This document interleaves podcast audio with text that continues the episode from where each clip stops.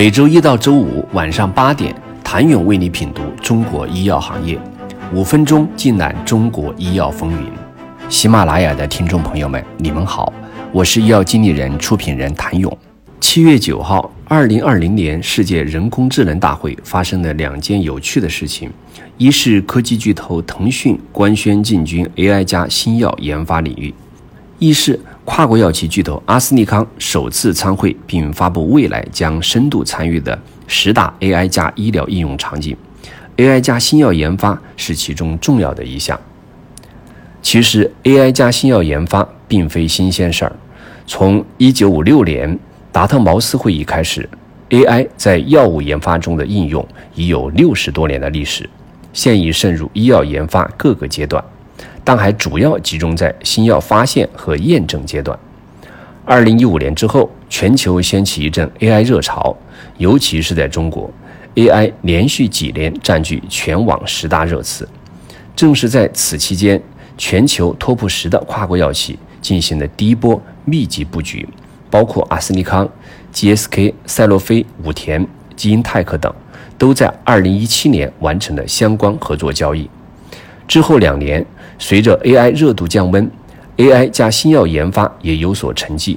直到2019年下半年，此项交易似乎又开始流行起来。据不完全统计，包括罗氏、阿斯利康、BMS、拜耳、吉利德、诺和诺德。等多家知名跨国药企再度密集布局该领域，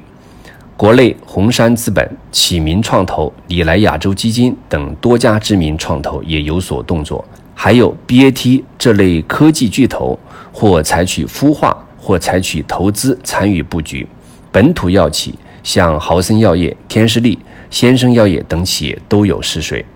即使是业务与其有竞争的药明康德。都有相关领域的布局。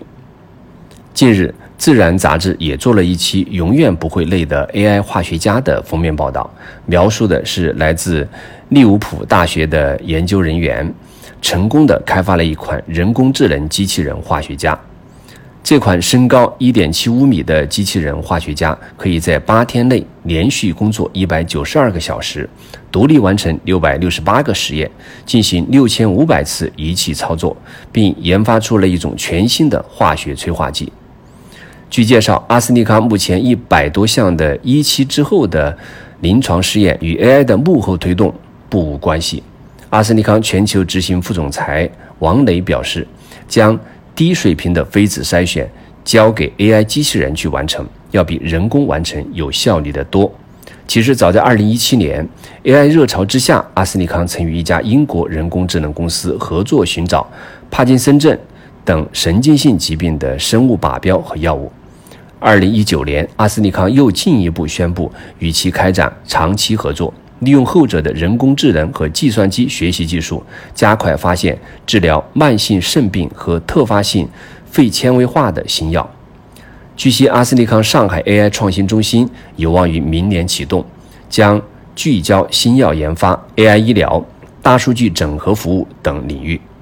此外，其他跨国药企也开始了进一步布局。五月二十六号，英国一家 AI 药物发现公司宣布在 C 轮融资中募得六千万美元，其中就有 BMS 以及诺和诺德跟投。与此同时，美国一家 AI 药物研发公司宣布获得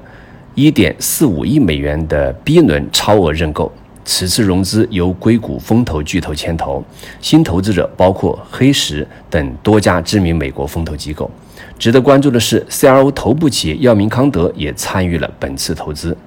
想知道国内外医药企业如何试水人工智能，请明天接着收听。谢谢您的收听。想了解更多最新鲜的行业资讯、市场动态、政策分析，请扫描二维码或添加医药经理人微信公众号“医药经理人”。医药行业的新闻与资源中心，我是谭勇，明天见。